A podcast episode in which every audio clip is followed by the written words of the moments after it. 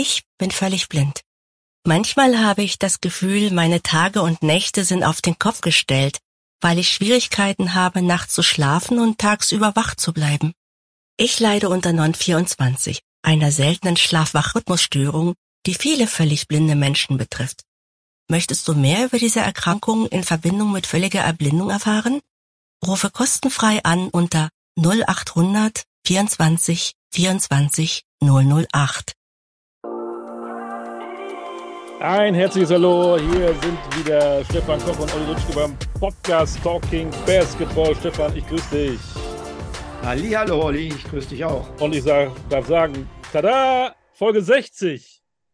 Ja, Unfassbar. tada, Folge 60. Ja, unfassbar, 60 Mal Talking Basketball. Ähm, gratuliere dir dazu. Dankeschön. Dankeschön. Ich ich, ich, dir auch. Die Frage ist ja, für wen war das schwerer, den anderen von uns zu ertragen in den bisherigen 59 Folgen? Da gibt es wahrscheinlich sehr unterschiedliche Meinungen. Ja, aber ich glaube, das haben wir schon ganz gut gemacht. Ähm, es hören ja auch einige zu und ein Gruß nach draußen, dass ihr so äh, vertrauenswürdig seid, uns weiter zuhört und wenn ihr Meinungen habt, schreibt zu uns gerne. Und ich muss ja sagen, ähm, Stefan, da gibt es etwas, was irgendwie so von alleine läuft, ähm, dieses berühmte Kochbuch.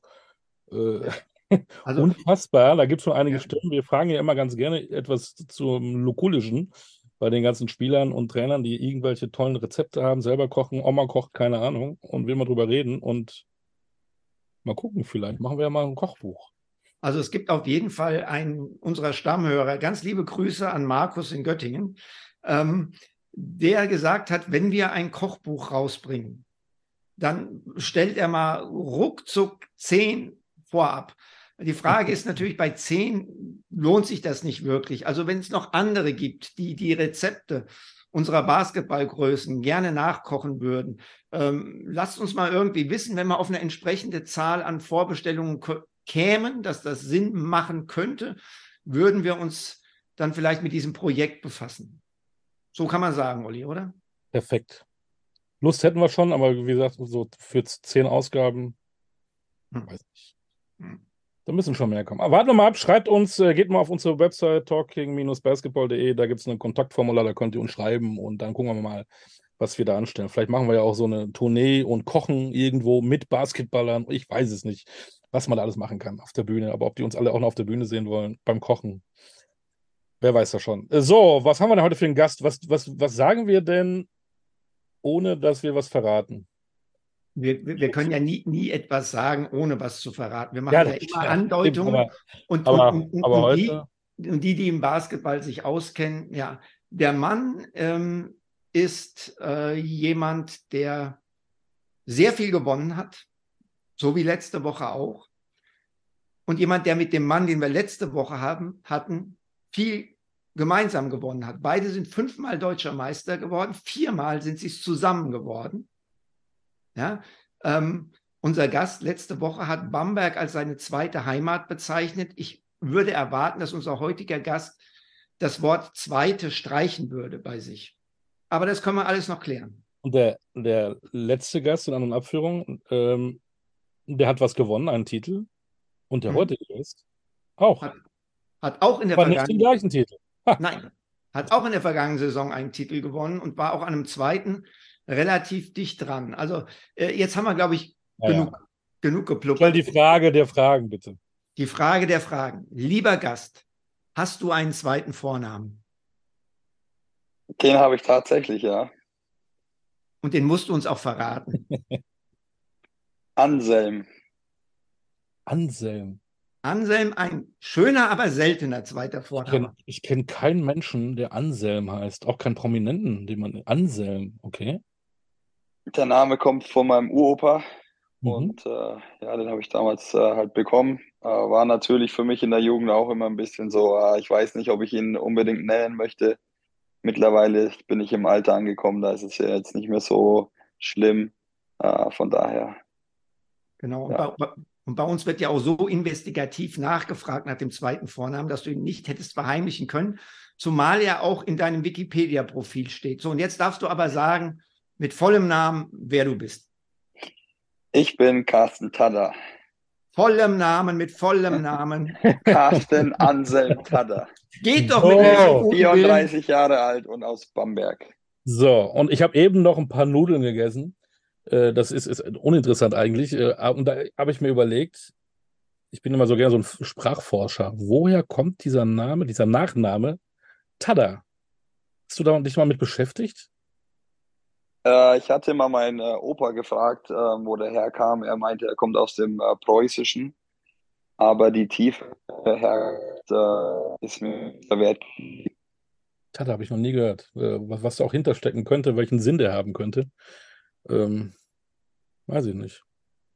Ich auch nicht. Aber wir wollen jetzt auch keine Namensforschung betreiben. Warum nicht? Oder doch? wir haben es ja dann, ja, no jokes with names, aber so ähm, immer, wenn der Carsten reinkommt, alle sagen, tada, ist das schon auch schön, ne? ist ja mal positiv, ne? ist ja auch was Feines. Ne? Und so haben wir heute auch angefangen. Genau. Carsten Anselm Tada, ähm, du bist wieder zurück in Bamberg. Was bedeutet für dich Heimat? Ja, Heimat ist im Prinzip ähm, was für mich, wo die Familie ist, ähm, wo man sich wohlfühlt, wo man aufgewachsen ist. Äh, das ist für mich die Heimat. Was sind denn die, die besten Charaktereigenschaften eines Oberfranken? Boah, da müsstet ihr eigentlich mich nicht fragen, weil ich bin Oberfranke. Ähm, das müssten eigentlich andere bewerten, was Oberfranken, was die Charaktereigenschaften sind. Ich glaube, sie sind alle ein bisschen äh, schorf, würde ich mal sagen. Es geht um ähm, gute Charaktereigenschaften. Danach hat er gefragt. Da wird es da wird's jetzt ganz schön dünn für dich. Ja, dann, äh, keine Ahnung. Ich meine, ich bin, äh, ich will nicht eitel sein und mich äh, irgendwie hier positiv hinstellen. Ähm, wie würdet ihr mich denn äh, charakterlich denn äh, beschreiben? Ähm, als, nicht als Oberfranke. Ja, ähm, jetzt mal weg vom Sport. Ja, so gut kennen wir dich. Wir wollen dich erstmal kennenlernen. Stell doch die Frage nochmal bitte am Ende, ja? Okay, machen wir. Weil jetzt würde Stefan natürlich sagen, und, und sportlich und hier und da und Führungskraft und keine Ahnung, Motivator. Aber es hatte erstmal mit dem Franken an sich nichts zu tun, ne? Ich, also, also, ich kann auch nicht sagen, der Franke ist so. Ich kann sagen, wie ich Carsten kennengelernt habe. Ja, du kennst ihn also, ja ganz gut.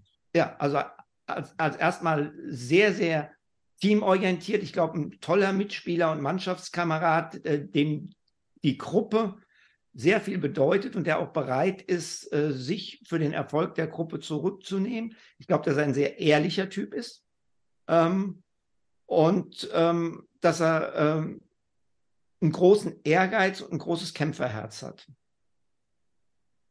Du stellst Frage, haben das alle Oberfranken? Das, genau, das ist die Frage, die sich dann stellt. Genau. Das kann ah, ich auch nicht beurteilen. Ich meine, ich glaube, dass jeder Charakter einfach anders ist äh, oder jeder Mensch. Äh, ich glaube, man kann jetzt den Oberfranken nicht über ein, äh, ein äh, ja, wie sagt man, über ein Messer, über Kamm scheren, genau. Ähm, deswegen ist es schwer einzuschätzen, da den, äh, die Charaktereigenschaften eines Oberfranken ähm, zu benennen. Hm. Ich könnte es ja noch komplizierter machen. Was ist denn der Unterschied zwischen den Oberfranken und den Mittelfranken? Naja, im Endeffekt ist es die Grenze, äh, was den Unterschied macht. Das Geografische, genau. Auch eine gute ja, Antwort. Ja, wahrscheinlich, ja. Eine gute Antwort. Ähm, Bier oder Wein? Weil die Frage naja, ich komme, beides irgendwie in, in, in ihrem Portfolio. Ne? Ja, im Endeffekt ja. Die, ähm, Im Endeffekt die ähm, Unterfranken, die Würzburger Ecke, ist ja ein bisschen eine Weingegend, ähm, wo wir Bamberger eigentlich ja mehr die Biergegend sind. Ähm, aber ich trinke eigentlich beides mal gerne, ein Gläschen Rotwein ähm, oder mal ein Bier am Abend. Ähm, ich meine, für uns Deutsche gehört es ja eher dann zum Grundnahrungsmittel als jetzt irgendwie als äh, alkoholisches Getränk. Genau, und was schon eben das angedeutet haben mit dem Lokolischen, das ziehen wir jetzt mal ein bisschen vor. Ähm, du als Franke, was ist denn das, was du da am liebsten isst und magst und kannst du es auch kochen? Ja, ich meine, ich war ja immer belächelt, wenn ich sage, ich esse äh, Brotzeit am Abend. Ähm, speziell wenn ich das meinen amerikanischen äh, Mitspielern erzähle, dass es bei mir dann äh, eine kalte Speise am Abend gibt. Ähm, total unvorstellbar. Ähm, kochen, ja, ich meine, äh, ich war jetzt ein Jahr alleine gewesen, habe ich mir natürlich die ein oder andere äh, Mahlzeit auch selber gekocht. Ähm, aber ich gehe auch gerne essen. Ähm, deswegen, ähm, ich bin jetzt kein begnadet, würde ich sagen. Ja, so ein bisschen meine Frau machen muss. Äh, mit Und die fränkische Küche, ist das was, was du gerne äh, zu dir nimmst und auch mal selber zubereitest? Ja, die Küche äh, im Endeffekt deftig äh, oder Achse. Ähm, Carsten, bin ich wir, Carsten, wir haben gerade ein Tonproblem und ich glaube, es liegt daran, dass du deine Hand hinterm Kopf hast. Ach so, okay. Dann okay. ich setze mich mal gerade hin. Ich glaube, jetzt ist genau, jetzt ist es besser. Ja, genau. das, das, müsstest du irgendwie schneiden, ne? Nö, das lassen nee, wir so. Das lassen wir so. Ja, auch gut. nee, nochmal die Frage. Ähm, ähm, genau, fränkische Küche, nimmst du es gerne zu dir? Kannst du es zubereiten? Also die fränkische Küche, ja, ich meine, wenn ich im Sommer hier bin, ähm, gehe ich schon gerne mal fränkisch essen, aber was das Kochen angeht, da bin ich äh, ganz weit von entfernt, weil das besteht ja im Endeffekt aus was Deftigen mit äh, Klößen und dann Braten dazu. Äh, da bin ich absolut weit, weit entfernt von selber kochen. Und dann, bevor wir dann richtig zum, zum Sportlichen kommen, wie übersetzt man einem Ami in Bonn oder wo auch immer äh, Brotzeit? Ja, im Endeffekt dann mit äh, Bread and uh, some cheese and uh, ja. Weil das Wort some an sich. Butter. Ja, es hört sich ein bisschen langweilig an, wenn man so sich übersetzt, aber ja ich meine, dadurch, dass sie es eh nicht kennen, äh, muss man es jetzt auch nicht spektakulär übersetzen, weil sie es wahrscheinlich eh nicht machen würden. Stimmt auch wieder. Stichwort Amerikaner, hast du auch mal versucht, die von einem Rauchbier zu überzeugen? Habe ich tatsächlich. Ähm, am Anfang in meinem ersten Jahr in Bonn gab es das sogar tatsächlich im Edeka am Telekom Dome. Konnte man das Bamberger Rauchbier kaufen war ich äh, selber sehr überrascht. Und ähm, dann später hat mir mein Vater dann auch einen Kasten, gemischten Kasten vom Bamberger Bier mitgebracht. Und äh, da habe ich tatsächlich mal auch meine amerikanischen Freunde mal davon probieren lassen. Und? Wie war die Reaktion? Ja, also ja, ist ja wechselhaft. Ich meine, wer selber mal getrunken hat, weiß, ähm, dem einen schmeckt es, dem anderen schmeckt es nicht. Und so, denke ich, war dann auch die äh, Aufteilung bei dem einen oder anderen, dem schmeckt es, dem anderen nicht. Mir, mir, haben sie immer in Bamberg gesagt, ab dem vierten schmeckt es. so, so ist ich, der Spruch. So weit bin ich nie gekommen. Ja, so dann müssen wir das mal ausprobieren. da haben wir schon wieder ein Date. Ein Saufdate. Carsten, wenn man in Bamberg äh, geboren wird, hat man dann anstatt eines Schnullers einen Basketball in der Wiege? Ähm, könnte man fast denken, ähm, zumindest zum damaligen Zeitpunkt. Ähm, aber nee, natürlich nicht. Der Schnuller ist immer da. Aber tatsächlich, wenn ich jetzt an die Geburt meines Sohnes denke, war sein erstes Kuscheltier auch ein Basketball. das ist doch kein daher. Tier, das ist doch kein Kuscheltier im Basketball. Oder äh, wie nennt man das denn? Ein Kuschelball. Kuschel. Sagen wir so. Come on. Ja, Come on. Entschuldigung. Kein, kein Teddy, ein Ball. Ball. Ein Ball, na klar. Wow. Wie schnell bist du dann zum Basketball gekommen? Ja, wie schnell, ich meine. Weil viele deiner, ähm, deiner, Kollegen haben wir oft eher auch gehört, erstmal immer Fußball. Manche haben Leichtathletik gemacht, einige sind geschwommen, aber viele ja gar nicht direkt zum Basketball. Ne?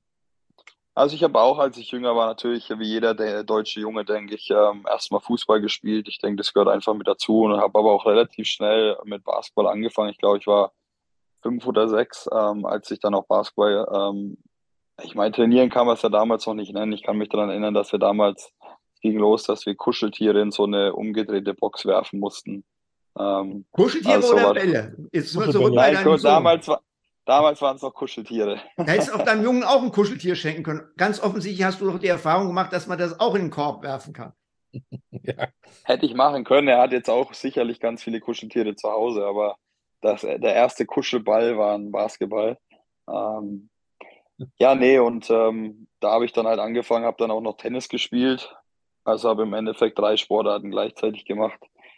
Und dann kam die heiße Phase in der Schule, wo ich mich dann auch entscheiden musste, in welche Richtung es gehen soll. Und da habe ich tatsächlich als erstes Fußball aufgehört, ähm, weil mein Vater damals auch ambitionierter, ich habe damals mit meinem Heimatverein sogar hier in der Regionalliga gespielt.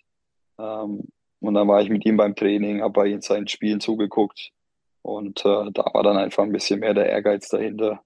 Und so hat sich das, das alles dann entwickelt. Mhm. Hm.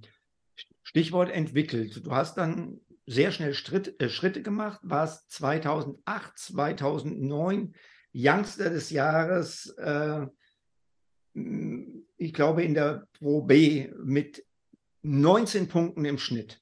Warum wurde Carsten Tada dann trotzdem eher ein Defensiv- als ein Offensivspezialist?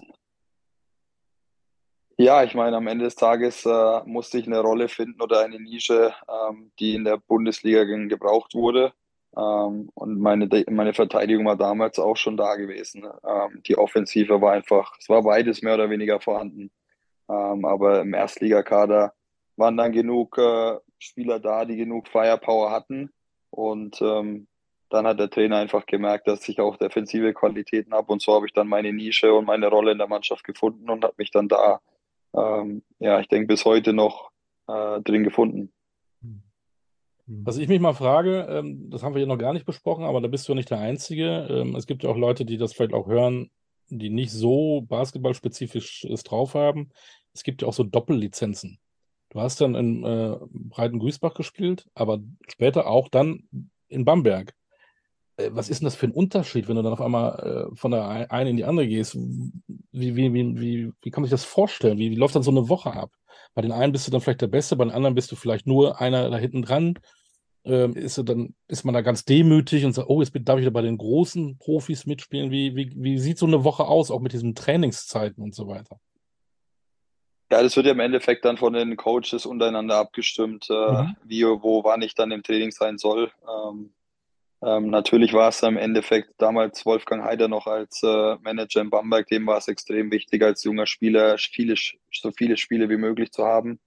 Ähm, mein Hauptfokus lag natürlich äh, auf der zweiten Liga, äh, weil ich dann noch nicht sicher war, wie viele Minuten ich in der ersten Liga bekommen werde. Und ähm, für mich war es einfach wichtig, in der, in der zweiten Liga zu zeigen, was ich für Qualitäten habe und dass ich auch in der zweiten Liga dominieren kann. Ähm, und ich denke, das habe ich da, da bewiesen und das war dann im Prinzip am Ende die Belohnung, dass ich da auch in der ersten Liga spielen konnte. Und äh, das Erstligatraining habe ich im Endeffekt genutzt, um zu lernen, äh, mir Sachen abzuschauen und äh, ja, mich da ein bisschen mit den, mit den Profis natürlich auch ein bisschen zu messen, äh, um das Ganze dann auch wieder mit in die zweite Liga zu nehmen und da dann anzuwenden. Das ist dann manchmal auch ein Problem, wenn du dann wieder zurück musstest in die zweite Liga, wo du doch gerade bei den Großen warst? Ja, es gab natürlich im Endeffekt Probleme, wo du dann denkst, okay, das wird jetzt ein Selbstläufer oder man kann das ein bisschen Larifari nehmen. Aber ich denke, meine Trainer haben damals einen guten Job gemacht, um mir dann auch mal äh, in den Allerwertesten zu treten und zu sagen, ja, hier läuft es nicht so, sondern du musst trotzdem weiter als Vorbild agieren und hart arbeiten. Und äh, ich denke, das hat mir extrem gut, viel geholfen auch. Hattest du eigentlich einen Plan B? Ja, ich meine, ich habe natürlich mein Fachabitur noch nebenher laufen gehabt, ähm, aber war dann im Endeffekt auch schon äh, Nationalspieler zu dem Zeitpunkt und äh, mit dem BBL-Kader dabei. Deswegen hat sich dann eigentlich relativ schnell äh, herausgestellt, dass ich dann äh, nach dem Fachabitur äh, ins Profidasein einsteigen konnte. Die, die Jahre 2010 bis 2013 mit den vier Meisterschaften in Folge. Wir hatten im, in der letzten Ausgabe Tono Gavel und ähm, ich habe ihn gefragt, ob diese Jahre nicht nur seine erfolgreichsten, sondern auch seine schönsten waren. Und er hat gesagt, ja. Und er hat Namen genannt dieser Mannschaft, die für ihn besonders wichtig waren. Unter anderem dein, und zwar ganz früh. Ähm, ist das für dich genauso? Waren das für dich auch nicht nur die erfolgreichsten, sondern auch die schönsten Jahre? Und wenn ja, was hat diese Mannschaft ausgemacht? Sportlich sowohl als auch menschlich? Also auf jeden Fall war es für mich äh, eine ganz, ganz besondere Zeit, weil äh, ich, für mich war das damals unvorstellbar, als äh, Bamberger selber mal auf dem Feld zu stehen und Meisterschaften zu feiern.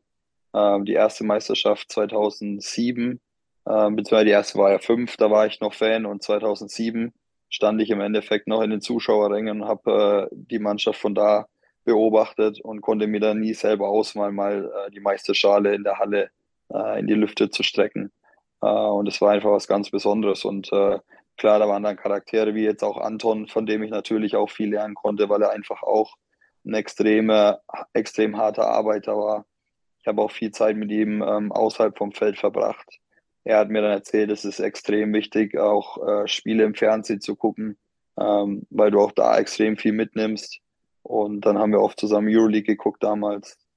Ähm, Charaktere auch wie Predrag Schupo zum Beispiel, ähm, der sehr erfahren war. Ähm, auch Casey Jacobs mit seiner Erfahrung, die er einfach mitgebracht hat, wie, wie man eine Mannschaft auch anführt. Und ähm, ja, es waren einfach Charakter dabei, die sich gut verstanden haben. Auch außerhalb des Feldes hatten wir eine gute Zeit zusammen und äh, denke, das ist auch extrem wichtig, dass äh, so eine, heutzutage nennt man ja diese Teamchemie in der Mannschaft hat ähm, und auch braucht, um erfolgreich zu sein. Hm. Jetzt hat sich der Basketball natürlich sehr weiterentwickelt. Ich habe in dieser Zeit ja auch gegen Bamberg gecoacht und in so manchem Halbfinale äh, den kürzeren gegen euch gezogen. Ähm, jetzt seid ihr 2023 mit Bonn Champions League-Sieger geworden. Eure beste Bamberger Mannschaft aus meiner Sicht war die 2011, 2012 mit PJ Tucker. Ähm, wenn du diese zwei Mannschaften, du nickst, also das sehen jetzt unsere Hörer nicht. Würdest du auch sagen, dass das eure beste war? Und wenn ja, wie würde diese Mannschaft von damals heute gegen die Bonner Mannschaft, mit der du jetzt die Champions League gewonnen hast, aussehen?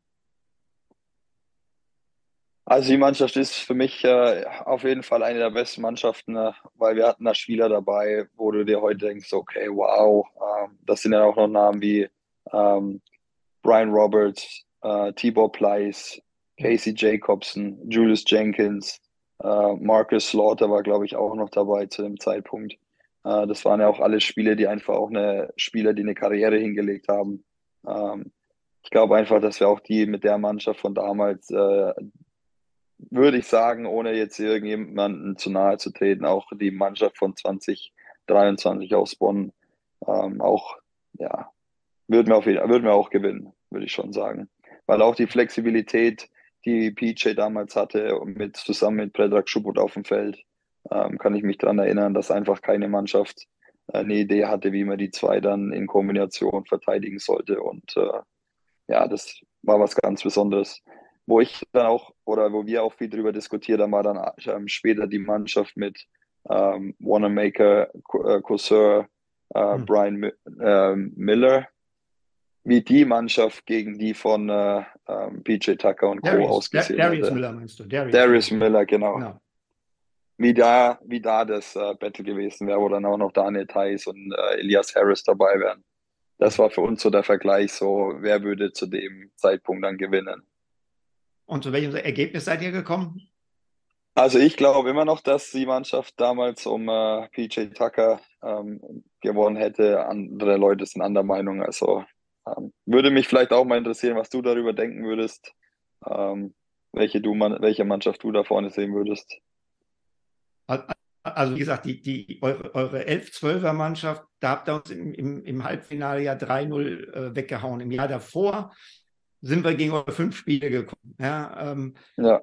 Aber, aber diese, diese Wanamaker-Courseur-Miller-Mannschaft war auch schon verdammt stark. Also muss, muss ich sagen. Aber man muss auch natürlich sagen, hm, deswegen habe ich auch mit Tucker angefangen, der war das größte Problem, weil er einfach, als er in die Saison kam, den Ball nicht geworfen hat oder nicht werfen konnte. Und dann mit Stefan Weißenböck sich in der Saison ja noch wirklich so entwickelt hat, dass er zum Saisonende, glaube ich, hoch in den 40 den Dreier getroffen hat. Und für den hätte auch diese Wanamaker-Mannschaft erstmal ein Matchup finden müssen, glaube ich. Ja, eben schweres, schweres Thema. Aber jetzt, jetzt sind wir ja schon mit dieser Wanamaker-Mannschaft bei Trinchieri. Im ersten Jahr unter Trinchieri ähm, warst du noch dabei und hast deine fünfte Meisterschaft gewonnen. Ähm, und dann war Ende für dich in Bamberg. Warst du enttäuscht, verletzt, sauer darüber? Ja, definitiv, ähm, weil ich glaube, es nicht fair war, wie ich da im Endeffekt behandelt wurde. Ähm, ich war dem ersten Jahr war ich ja noch Co-Kapitän äh, neben äh, Brad Wanamaker. Ähm, und dann wird mir zum Ende der Saison gesagt, ähm, sie planen nicht mit mir. Ich bin 11., 12., vielleicht sogar 13. Mann. Ähm, aus welchen Gründen auch immer. Ähm, ich, und ich habe mir dann gesagt, okay, ich probiere es, ich beiße die Zähne zusammen, äh, probiere mich da reinzukämpfen. Ähm, aber ich habe einfach nie die Chance bekommen, mich da zu beweisen und äh, war zu dem Zeitpunkt natürlich enttäuscht gewesen. Und äh, für mich kam dann im Endeffekt nur der einzige und richtige Schritt, äh, dann die Mannschaft zu verlassen. Hm. Hm. Du hast dann zwei Spielzeiten mit jeweils einer Saison in Gießen und Ulm gemacht, bevor es dann vier Jahre nach Oldenburg ging. Waren Gießen und Ulm einfach nur Intermezzi oder war das auch irgendwo ein bisschen mehr und etwas, was dich vielleicht auch in irgendeiner Art und Weise vorangebracht hat? Also ich würde sagen, es werden keine Intermezzi. Ich meine, natürlich der Schritt nach Gießen, äh, die gerade in die Liga aufgestiegen sind, äh, war für mich ein Zeichen oder war für mich eine Situation, wo ich sage, okay, ich kann mich da beweisen, ähm, dass ich nur, dass ich mehr Qualitäten habe, als nur ähm, in der Ecke zu stehen, Dreier zu werfen und zu verteidigen.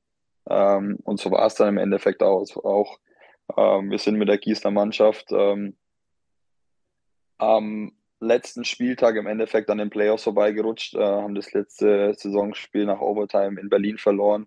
Ähm, hätten wir das Spiel gewonnen, wären wir noch in die Playoffs gekommen. Ähm, und das war einfach für mich ein, ein Jahr, wo ich mich beweisen konnte, den Leuten zeigen konnte, dass mehr in mir steckt.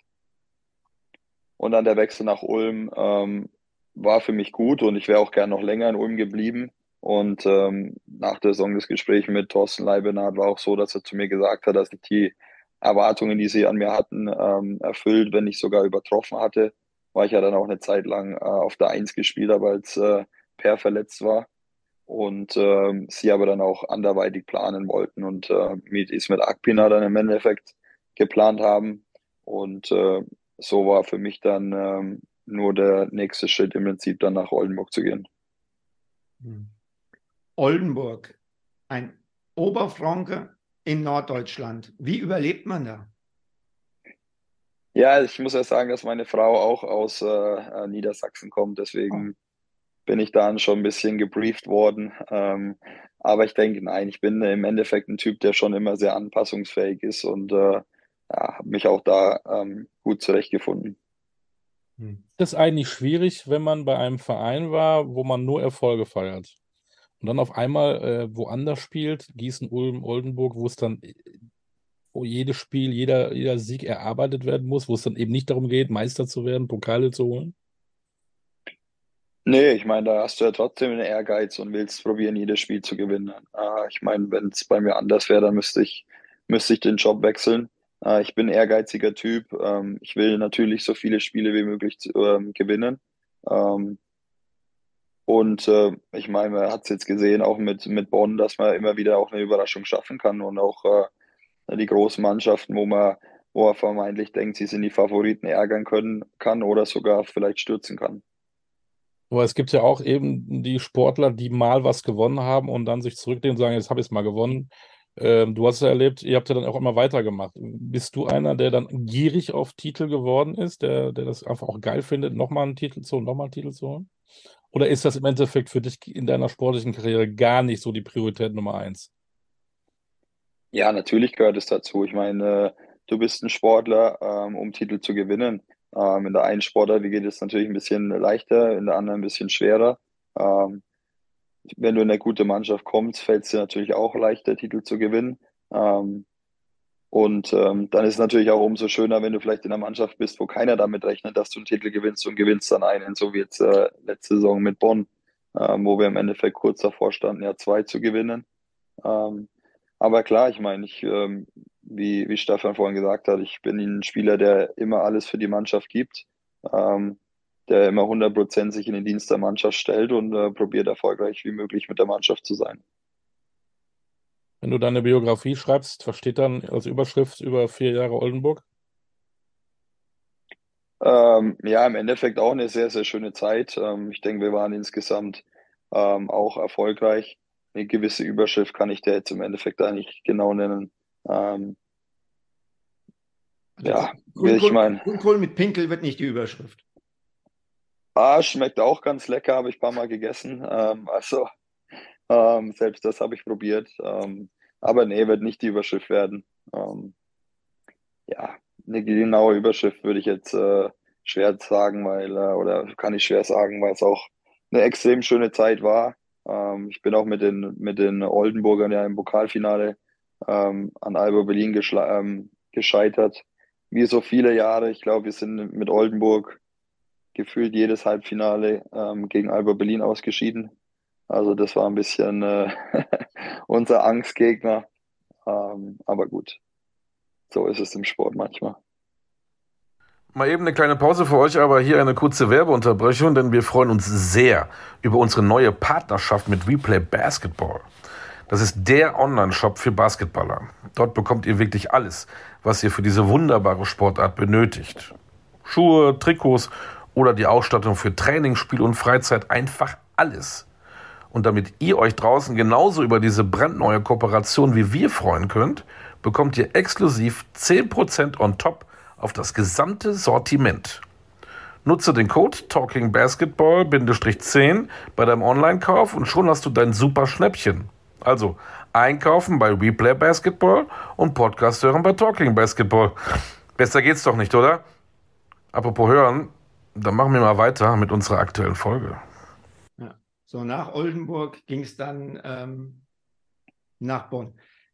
Jetzt mal die Frage, wie habt ihr es geschafft, ohne Spitzenetat eine absolute Spitzenmannschaft äh, zu sein?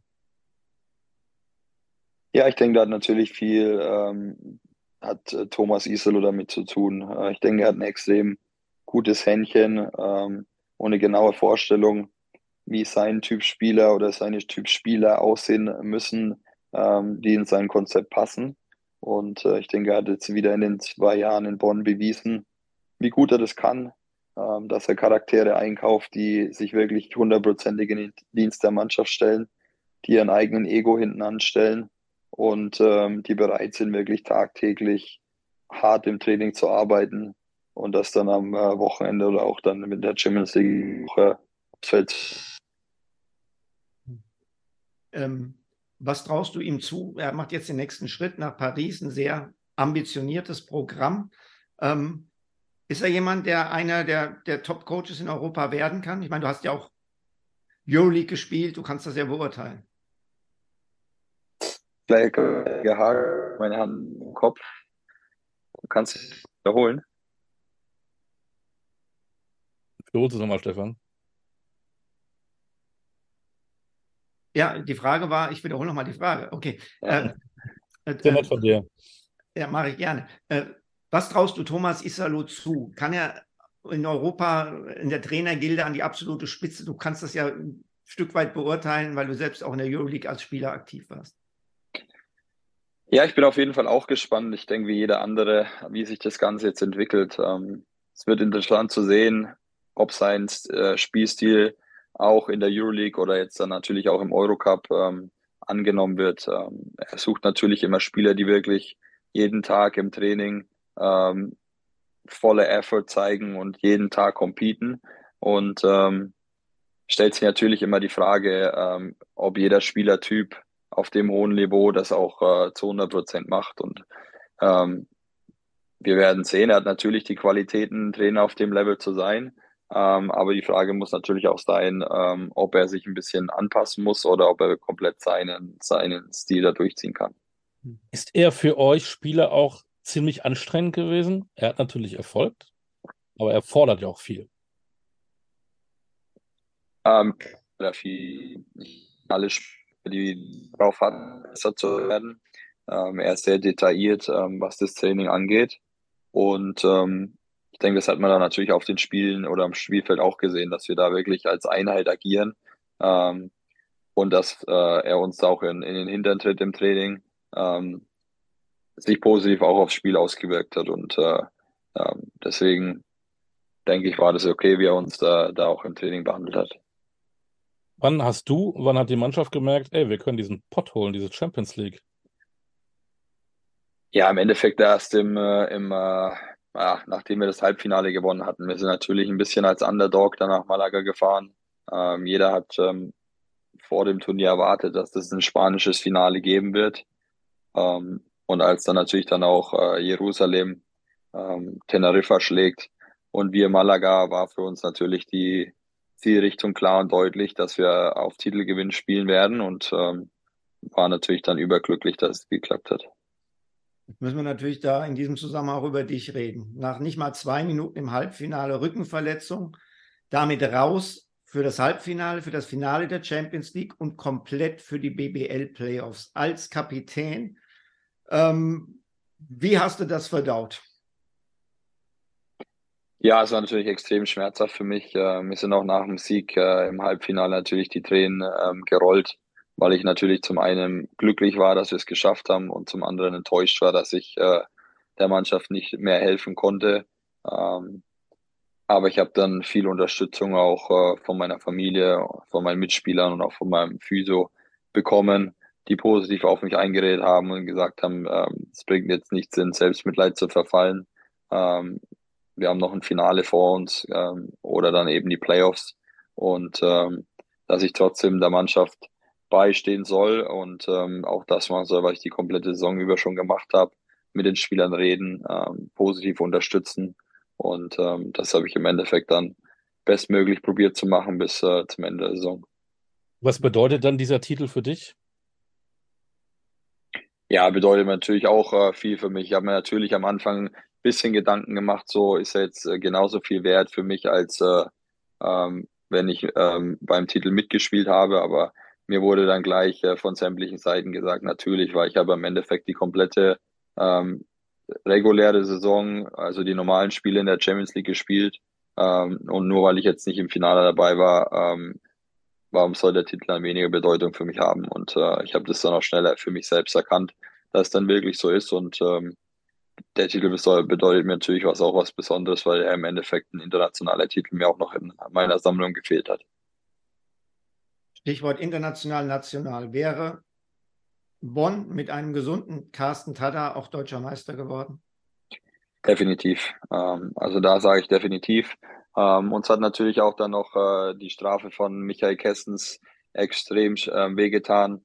Ich denke, allein schon mit ihm hätte es einen großen Unterschied gemacht, ähm, weil es seine Strafe natürlich dann auch in unserer Rotation, was auf den großen Positionen angeht, einiges äh, durcheinander gebracht hat. Ähm, aber mit kompletten Kader hätten wir auf jeden Fall die Meisterschaft gewonnen. Ist denn dein Saisonfazit trotz der großen Erfolge dann eher so ein bisschen bittersweet? Ja, definitiv, weil ich äh, eine überragende Saison wir gespielt haben und wir auch am Ende des Tages auch verdient hätten, ähm, die Meisterschaft ähm, zu bekommen. Ähm, speziell, weil wir alles gemacht haben und auch geschafft haben, um auch im Halbfinale ähm, Berlin oder München aus dem Weg zu gehen. Ähm, dass natürlich dann Ulm so ins Rollen kommt, damit hat keiner gerechnet. Ähm, Im Halbfinale München-Ulm habe ich dann gesagt, ah, am liebsten würde ich jetzt die Bayern spielen, weil ähm, die Ulmer so Aufwind hatten und so eine Qualität dann in den Playoffs aufs Feld gebracht haben, dass sie dann natürlich auch für uns schwer zu stoppen waren. Auch da wieder eine Frage für so einen Außenstehenden. Ähm, der letzte Tag in Bonn, man hat einen Erfolg zusammen gefeiert, man hat fast noch den zweiten großen Erfolg gefeiert und man weiß eigentlich, ähm, Stichwort Basketball, immer eine große Fluktuation bei Clubs. Wir werden nie wieder so zusammen sein. Ähm, wie, wie, wie, wie geht man da auseinander?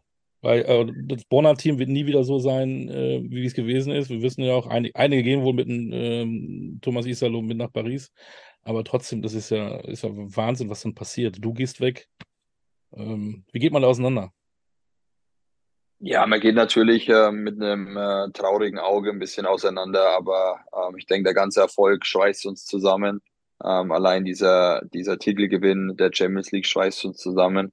Äh, wenn wir vielleicht in zehn Jahren von den Bonnern eingeladen werden, um alle wiederzukommen und wieder sehen und äh, uns in die Arme nehmen können, ähm, wissen wir, dass der Titel uns für immer zusammenschweißen wird. Ähm, der wird uns allen im Gedächtnis bleiben und natürlich ist man enttäuscht, aber ich denke, es ist einfach unser Business ähm, dass nach einigen Jahren die Spieler in sämtliche Himmelsrichtungen gehen. Und ähm, deswegen ist das für uns dann in, in einer Art und Weise schon irgendwie auch ein Business. Ähm, aber wie gesagt, ähm, der Titel wird uns immer zusammenschweißen und äh, wird uns immer in Erinnerung bleiben. War für dich ein möglicher Verbleib in Bonn überhaupt äh, ein Thema? Ja, definitiv. Ähm, ich meine, wenn die Gespräche mit Bamberg nicht äh, auf Anhieb so positiv gelaufen wären, wäre es natürlich für mich äh, ähm, ein Gedanke gewesen, noch ein Jahr in Bonn zu bleiben, weil ich einfach eine Wertschätzung bekommen habe, die ich äh, so noch nie erlebt hatte. Ich war dort der Kapitän, was ich davor auch noch nie war und äh, habe mich dort auch extrem willkommen und äh, ja, wie gesagt gewertschätzt ähm, gefühlt. Die Entscheidung für Bamberg, zu wie viel Prozent familiär ähm, bedingt und zu wie viel Prozent sportlich? Ah, ich glaube, da schieße ich mir jetzt selbst in Bein, wenn ich da eine Prozentzahl nennen werde. Ähm, aber meine Familie hat natürlich einen großen Teil dazu beigetragen. Ähm, aber wie gesagt, es war einfach das Zusammenspiel aus äh, der richtige Vertrag und ähm, sowieso Familie, ähm, weil auch einfach diese anderthalb Jahre, die ich jetzt alleine in Bonn war, ähm, ich gemerkt habe, wie, wie sehr ich sie vermisse, wie sehr mich auch mein Sohn vermisst und äh, ähm, wie ihr alle wisst oder wie die Leute wissen, die Kinder haben, Zeit kann man sich nicht kaufen. Ähm, Kinder wachsen viel zu schnell und ähm, auch ich habe jetzt ein komplettes Schuljahr fast verpasst von ihm und ähm, das kann ich mir nicht wiederholen und ähm, da hat die Familie deswegen schon eine große Rolle gespielt. Du könntest das schon wiederholen. Dein Sohn hat wahrscheinlich keinen Bock, das Schuljahr zu wiederholen. nee, muss er auch nicht. Ich glaube, es wäre schlimm, wenn man sagt, er, er wiederholt die erste Klasse. Genau, ähm, Papa war nicht da, macht es nochmal. Ja, genau. Aber er ist ja trotzdem ja älter geworden. Das stimmt. Hast du dich schon an den neuen Namen des Clubs gewöhnt? Du, das ist mir prinzipiell egal. Ich meine, das ist eine Sache, wo sich die Fans jetzt wahrscheinlich drüber aufregen werden, ähm, dass der Name so entschieden wurde. Ähm, für mich kommt es am Ende des Tages drauf, ähm, dass ich wieder die Ehre habe, das Bamberger Trikot überwerfen zu können. Äh, was da jetzt für ein Name ähm, hinten drauf steht, ob da jetzt Baskets oder sonst wer Bamberg dann draufsteht. Bamberg wird ja sowieso draufstehen. Ähm, aber der Zusatz ist mir eigentlich relativ egal und äh, glaube, der wird sich auch in ein paar Monaten ähm, die Fangesellschaft der Bamberger ähm, dann auch daran gewöhnen. Sind wir doch ein bisschen auch im Sportjournalistischen. Eigentlich wollen wir viel über dich ähm, lernen, aber vielleicht passt das ja trotzdem. Es gibt ja dann auch viele, die sich Sorgen machen um, um den Standort. Äh, auch so ein Senkfelder äh, kann nicht bleiben, äh, geht dann. Ähm, neuer Name, ähm, der Investor ist mehr oder weniger weg. Ähm, ist die Angst berechtigt von den Fans? Oder ist es auch jetzt gerade eine Herausforderung, dann zu zeigen, hey, das wird schon laufen? Ich denke, dass einfach in den nächsten Jahren wieder was aufgebaut werden muss, was äh, damals zu Anfangszeiten von Bamberg aufgebaut wurde. Ähm, du hast im Endeffekt eine Stadt mit äh, rund 80.000 Einwohnern, ähm, wo jetzt nicht unbedingt die größten Sponsoren ihren Sitz haben. Und ähm, dann musst du einfach wieder was weitflächiges aufbauen. Ähm, diese Last auf mehrere Schultern verteilen. Ähm, die letzten Jahre lag halt im Endeffekt alles äh, auf der Firma Brose. Und dann ist es natürlich schwer, wenn so eine Firma aussteigt ähm, oder ihr Sponsoring zurückzieht, dass man da dann irgendwie ins, ins Straucheln kommt. Und äh, deswegen denke ich, ist die Aufgabe jetzt des Vereins, die Zeit zu nutzen, die gerade da ist, um einfach dieses ganze Konstrukt wieder weitflächiger aufzubauen, vielleicht wieder Sponsoren von damals zurück ins Boot zu holen, ähm, um diesen Kahn wieder in ruhige ja, Gewässer zu bringen. Aber die werden sicherlich auch viel auf dich setzen, ne? Du Identifikationsfigur, wieder, wiederkommender Bamberger Sohn, Kapitän, viel Erfahrung. Da zählen viele auf dich wahrscheinlich. Also Kapitän weiß ich nicht, äh, da weißt du wahrscheinlich mehr als ich.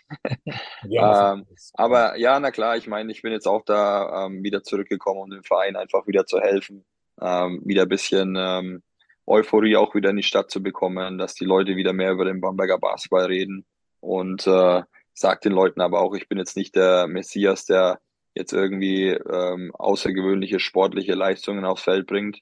Ähm, ich kann das aufs Feld bringen, was ich auch jetzt die letzten Jahre in Bonn gebracht habe und dazu meine menschliche Qualität, ähm, mich wieder in der Stadt blicken zu lassen. Ähm, und ich denke, es ist auch wichtig, dass er dadurch, dass du so eine kleine Stadt bist, dass einfach auch die, die Mannschaft sich das mal irgendwo blicken lässt, damit die Fans sich auch ähm, vielleicht mit unterhalten können, hier und da mal ein Foto machen können. Dass, wie gesagt, einfach wieder diese Euphorie in die Stadt kommt, wie es vielleicht äh, damals ein bisschen war. Du, du hast die Fans erwähnt. Du hast in der Pressemitteilung des Vereins zu deiner Rückkehr ja auch erstmal was äh, gerade gerückt. Ne? Mit von wegen, wer dir am Po vorbeigeht und wer nicht. Äh, denkst du, das ist äh, damit jetzt alles gut und erledigt? Wahrscheinlich schon, oder? Ja, ich meine, äh, mehr als mich da jetzt äh, in der Hinsicht entschuldigen kann ich nicht. Ähm, ich meine, für mich war die Frage im Endeffekt auch ein bisschen schwer zu stellen. Ich komme mit meiner Bonner Mannschaft nach Bamberg. Ähm, da mache ich mir natürlich jetzt nicht viele äh, große Gedanken um, um die Bamberger Mannschaft. Ich habe vielleicht einfach nur ein bisschen die falsche Wortwahl genutzt. Das war vielleicht ein bisschen schorf. Ähm, Aber im Endeffekt, was soll ich machen? Ich bin Spieler einer anderen Mannschaft und wenn die Mannschaft, die da zu dem Zeitpunkt da war, es nicht die schafft, die Playoffs zu erreichen, ähm, habe ich am Endeffekt nichts mit, tun, mit zu tun. Natürlich ist es traurig als Bamberger das so zu sehen, aber es hat sich am Endeffekt über die letzten Jahre schon ein bisschen hin entwickelt, ähm, dass alles ein bisschen nach unten gegangen ist und vielleicht war das jetzt einfach mal ein Moment, um das ganze Ding wieder ein bisschen wach zu rütteln um da jetzt nochmal einen besseren Neuaufbau zu starten, um äh, jetzt langfristig wieder was äh, aufzubauen. Du wirst 35 im November, aber wir wissen, es gibt ja auch BBL-Spieler, die durchaus über 40 noch äh, aktiv sind oder waren. Ähm, du hast gesagt, gute Gespräche hast du geführt mit den Bambergern. Heißt das, dass du dort auch deine Karriere beenden willst oder habt ihr auch schon über mögliche Sachen nach deiner Spielerkarriere gesprochen? Hm, damit, so weit möchte ich eigentlich gar nicht noch blicken. Ich meine, ich habe jetzt erstmal noch zwei Jahre Basketballkarriere vor mir. Wenn danach der Verein sagt, äh, ich soll noch weiter Basketball spielen und mein Körper sagt, äh, das ist in Ordnung, ähm, bin ich nicht davon abgeneigt. Und ähm, was dann nach der Basketballkarriere kommt, äh, denke ich, wird dann so im Laufe der nächsten ein, zwei Jahre dann eben zur Debatte kommen. Und ähm, dann werden wir sehen, ob der Verein mir da irgendwas anbietet.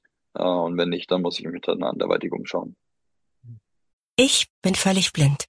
Manchmal habe ich das Gefühl, meine Tage und Nächte sind auf den Kopf gestellt, weil ich Schwierigkeiten habe, nachts zu schlafen und tagsüber wach zu bleiben. Ich leide unter Non-24, einer seltenen Schlaf-Wach-Rhythmusstörung, die viele völlig blinde Menschen betrifft. Möchtest du mehr über diese Erkrankung in Verbindung mit völliger Erblindung erfahren? Rufe kostenfrei an unter 0800 24 24 008. Jetzt hat Olli nach vorne geschaut. Ich würde gerne nochmal zurückschauen, weil einen Bereich haben wir noch gar nicht abgedeckt, Nationalmannschaft. Welche von deinen Europameisterschaften, die du gespielt hast, war die schönste? An welche denkst du am liebsten zurück? Auch wenn sie nicht so erfolgreich war, war für mich die schönste ähm, die mit Dirk Nowitzki. Die letzte, äh, ich glaube, es war 2015. 15. Äh, in, ja, genau, in Berlin. Ähm, weil das einfach ein Moment war, den ich nie vergessen werde, ähm, gemeinsam mit Dirk Nowitzki auf dem Feld zu stehen. Ähm, ich denke, da können nicht viele von sich behaupten.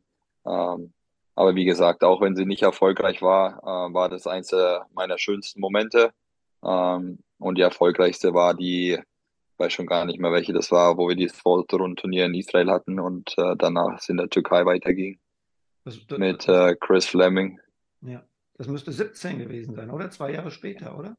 Könnte sein, ja, genau. Also die 17 müsste das gewesen sein. 17 glaube ich auch, ja. Das war im Endeffekt dann die ähm, schönste oder erfolgreichste äh, Europameisterschaft für mich. Hm. Genau. So, Olli hat am Anfang schon über das Thema Essen gesprochen. Wir reden aber natürlich auch noch über andere Dinge wie Musikgeschmack, Filmgeschmack, äh, ob du gerne liest und so weiter. Also so ein bisschen der Carsten Tada abseits äh, vom Basketballfeld. Wir wissen, du bist ein Familienmensch. Ähm, abseits der Familie, womit beschäftigst du dich in deiner Freizeit? In meiner Freizeit, ähm, ja, jetzt im Sommer zum Beispiel, wenn es mir, gegen, äh, gut gehen würde, würde ich mich wahrscheinlich ein bisschen äh, auf das Rennrad setzen und hier ein bisschen durch die ähm, hügelige Landschaft fahren ähm, oder einen Tennisschläger in die Hand nehmen und ein bisschen Tennis spielen. Ähm, und wenn ich ein bisschen Zeit habe, mich dann heim aufs Sofa setzen, einfach ein bisschen äh, ja, Netflix schauen. Aber ähm, am Ende des Tages natürlich viel Zeit, äh, die ich mit meinem Sohn verbringe. Ähm, heute habe ich ihn zum, Bas zum Beispiel zum Basketballtraining gefahren. Ähm, also solche stehen an meinem Also er spielt schon Basketball. Nicht mit seinem Kuschelball, sondern tatsächlich richtig. Der Sohnemann, der spielt tatsächlich auch Basketball und nicht mit seinem Kuschelball, sondern tatsächlich mit dem richtigen Ball? Er spielt äh, Basketball, Basketball, äh, aber spielt auch, auch Training, also im Endeffekt äh, meine Fußstapfen. Ähm, aber ja, wir lassen ihn das machen, auf was er Lust hat und äh, momentan gefällt ihm Fußball und Basketball noch, äh, denke ich, am besten. Jetzt, jetzt hast du gesagt, wenn es dir besser ginge, wirst du auf dem Rennrad sitzen. Wie ist es denn mit deinem Rücken? Wie läuft die Reha? Wirst du zum ähm, Vorbereitungsstart ready to go sein oder wirst du eher ein bisschen später einsteigen müssen? Mm, also momentaner Plan läuft eigentlich ganz gut. Ähm, den Rücken geht's gut. Ähm, wir können in der Reha eigentlich ähm, fast täglich die Intensität steigern.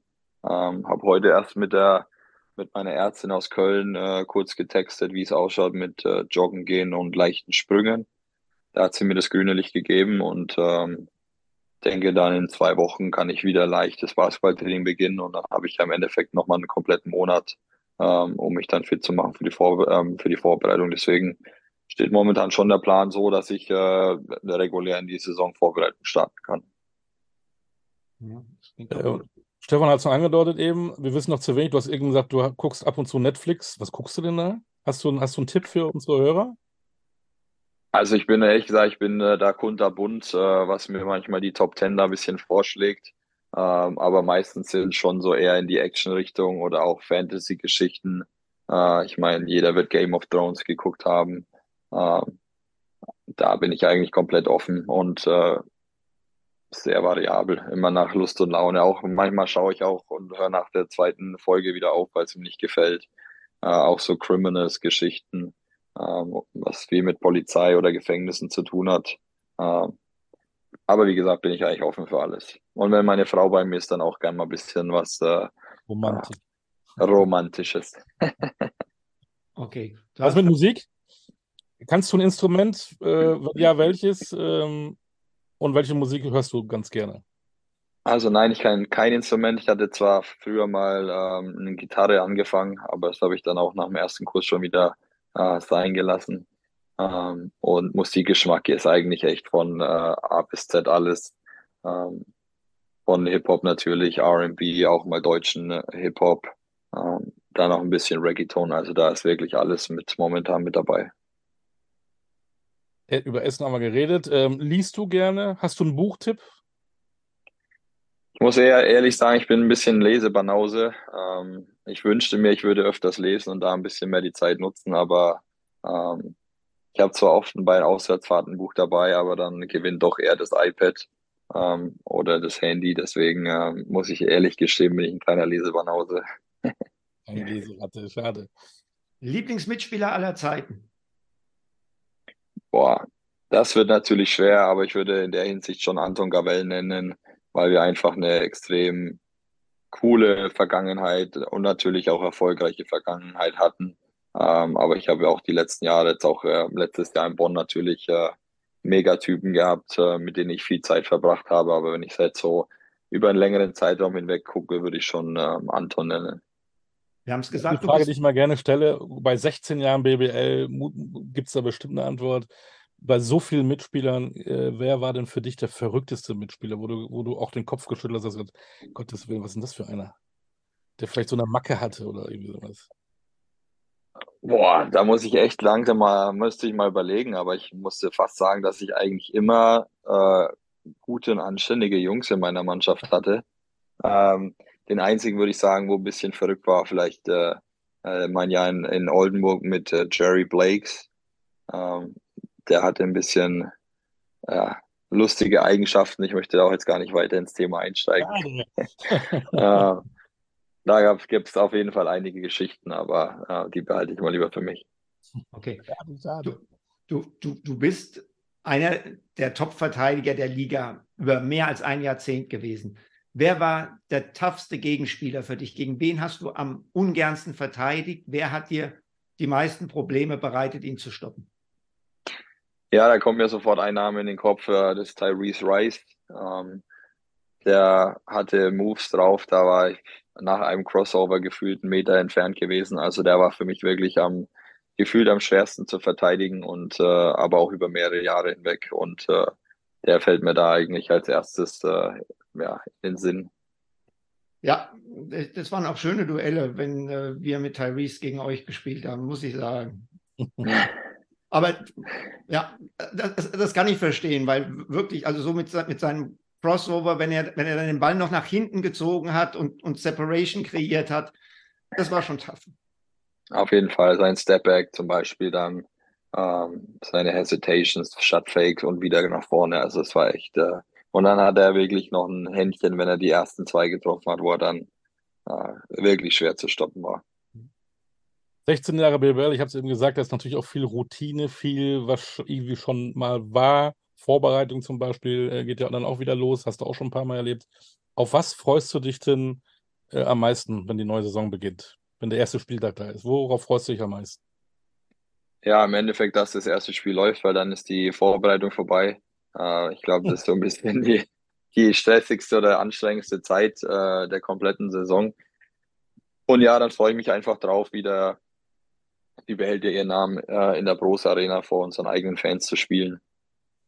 Ich denke, ja, das erste Spiel wird ja was ganz Besonderes für mich und da freue ich mich dann am meisten drauf. Wie gut bist du besser als ich vorbereitet auf die neue Saison? Wo ist euer erstes Spiel? Ich weiß, das weißt du es auch? Ich weiß auch, das hat mir von meiner Frau gesagt, dass wir das erste in Fechter haben. Weil sie wahrscheinlich wusste, dass ich diese Frage jetzt stellen würde. Vielleicht. Sie hat, gut, sie hat dich gut vorbereitet. Grüß sie ganz lieb. Mache ich dann, ja, auf jeden Fall. ja, also ich darf in den ho hohen Norden fahren. Ja. So, lieber Carsten Anselm Tada. Stündchen ist rum mit einem Champions League-Sieger. Ähm, schön, dass es dir wieder besser geht. Das ist äh, immer, immer das Wichtigste, auch für den Sportler, dass man gesund bleibt, gesund ist und bleib auch weiter gesund, dass wir noch viele, viele Jahre Freude äh, an deinen Leistungen haben. Und wie ist der Oberfranke, Stefan? Jetzt müssen wir ja die Frage wieder rausholen. Was sagst du da? Ähm, ist schon ganz in Ordnung, so ein Oberfranke, ne? Das ist in Ordnung. Also ich könnte mir vorstellen, nicht mit dem Oberfranken per se, aber mit dem Oberfranken Carsten Tada in den Biergarten zu gehen und ein paar zu zischen. Das ja, holen wir auf jeden Fall nach, weil wir müssen ja noch bei äh, vier Rauchbier ankommen. Ich wollte es gerade sagen. Nee, nee, nee, nicht mit Rauchbier, Carsten. Ganz normal. Ja, aber bitte kein Rauchbier. Das, das müssen wir aber mal machen. Schaffst du vier? Schaffst du vier Rauchbier? Bestimmt. Ja, bestimmt, sagst du jetzt so. Guck mal, wenn ich, fertig bin, wenn ich fertig bin mit meiner Karriere, dann kommt ihr mal schön nach Bamberg, dann setzen wir uns auf den Spezikeller und dann äh, können wir mal die ähm, vier Spezialrauchbier anpeilen. Ja, wann soll denn das sein, wenn du in deiner Karriere fertig bist? In fünf Jahren oder was? Naja, jetzt habe ich ja erstmal zwei Jahre unterschrieben. Danach ja. können wir uns ja nochmal unterhalten und dann äh, schauen wir mal, was, äh, was passiert. Ich habe aber jetzt Durst, nicht in zwei Jahren. ja, das schaffst du schon noch. Na gut. Halten wir auf jeden Fall mal fest. Alles klar, machen wir. Also in unserem äh, Buch, äh, in dem Kochbuch, wo es eigentlich um Essen geht, werden wir dann irgendwie noch eine Seite machen, was das Rauchbier in Bamberg angeht. Müssen wir irgendwie noch auch Getränke da irgendwie reinpacken. Ja. Ne? Das kann man ja dann zu einem, zu einem Essen hinzufügen. Absolut. Überleg du dir mal ein Rezept, ähm, was du dann da abdrucken lassen würdest, neben dem Rauchbier, ne? Vielleicht gibt es ja sogar auch Braten in Rauchbier. Manchmal werden die ja auch eingepinselt mit Bier oder sowas. Mit Sicherheit, ja. Oder wir erstellen einfach ein Bier neben eine deftige Mahlzeit. Das ist, das ist, sehr pragmatisch, aber gefällt mir. Ja. Wobei, wobei, wir, wissen, wir wissen doch, was Carsten beisteuert zum Kochbuch. Die Brotzeit. Die Brotzeit. Können wir machen. Die Brotzeit, genau. Was, ja, genau. Was gehört zu einer fränkischen Brotzeit auf jeden Fall dazu? Ähm, naja, im Prinzip so ein bisschen äh, Dosenfleisch, ähm, guter Käse, dann wenn ich jetzt sage, äh, Wurst mit Musik, wird mich jeder wahrscheinlich erstmal anschauen und sagen, was das ist. Ähm, das ist im Prinzip die Fleischwurst im Essigsud. Also wie, ähm, wie, bei, wie bei den Hessen Handkäse mit Musik. Wahrscheinlich, genau. Da gibt es den Käse bei, gibt es ja dann bei uns auch. Ähm, also im Endeffekt solche Geschichten. Es gibt ja dann von Käseplatten über Wurstplatten, äh, über eine gemischte, gibt es ja alle möglichen Sachen, die du da auf den, äh, auf den Brauereigärten findest. Sehr Aber nichts mit Nutella-Brot. nee, das gehört nicht schön deftig, schön deftig dazu ein Bier. Ich krieg, ich krieg so richtig Appetit gerade drauf. Ne? So auf ein Bier. Ja, auf ein Bier, auf ein, auf ein Wurstbrot, das ist schon was Feines, definitiv. So. Definitiv. Ähm, gehen wir schnell zum Kühlschrank, gucken mal, was, da noch, was ich da noch finde. Ähm, Stefan muss ins Bett, ist schon nach neun. Und äh, Carsten darf länger aufbleiben, denn er hat Urlaub. Und, und will ja noch Netflix schauen. Und muss noch Netflix schauen. Irgendwas läuft da. Bestimmt, mal gucken. Wobei, wie gesagt, momentan habe ich keine Serie, die ich schaue. Ähm, deswegen muss ich mal gucken, mit was ich mich jetzt noch beschäftige. Ist die, ist die Frau denn da? Da machst du einen Liebesfilm oder Romantik. Ja, aber die muss momentan lernen. Äh, die bereitet sich auf ihr Staatsexamen vor. Ähm, okay.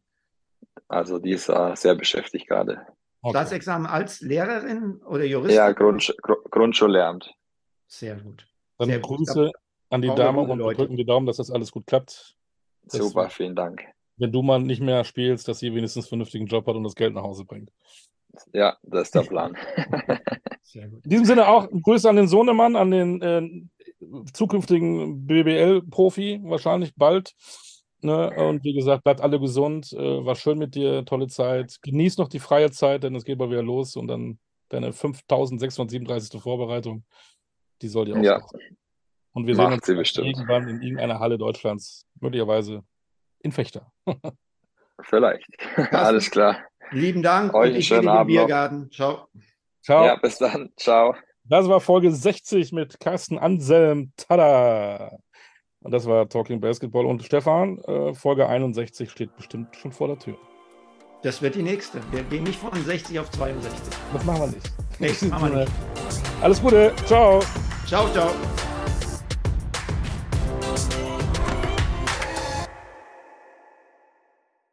Ich bin völlig blind. Manchmal habe ich das Gefühl, meine Tage und Nächte sind auf den Kopf gestellt, weil ich Schwierigkeiten habe, nachts zu schlafen und tagsüber wach zu bleiben. Ich leide unter Non-24, einer seltenen Schlaf-Wach-Rhythmusstörung, die viele völlig blinde Menschen betrifft. Möchtest du mehr über diese Erkrankung in Verbindung mit völliger Erblindung erfahren? Rufe kostenfrei an unter 0800 24 24 008. Wie baut man eine harmonische Beziehung zu seinem Hund auf? Puh, gar nicht so leicht. Und deshalb frage ich nach, wie es anderen Hundeeltern gelingt, beziehungsweise wie die daran arbeiten. Bei Iswas Dog reden wir dann drüber. Alle 14 Tage neu mit mir, Malte Asmus und unserer Expertin für eine harmonische Mensch-Hund-Beziehung, Melanie Lippisch. Ist was, Dog? Mit Malte Asmus. Überall, wo es Podcasts gibt.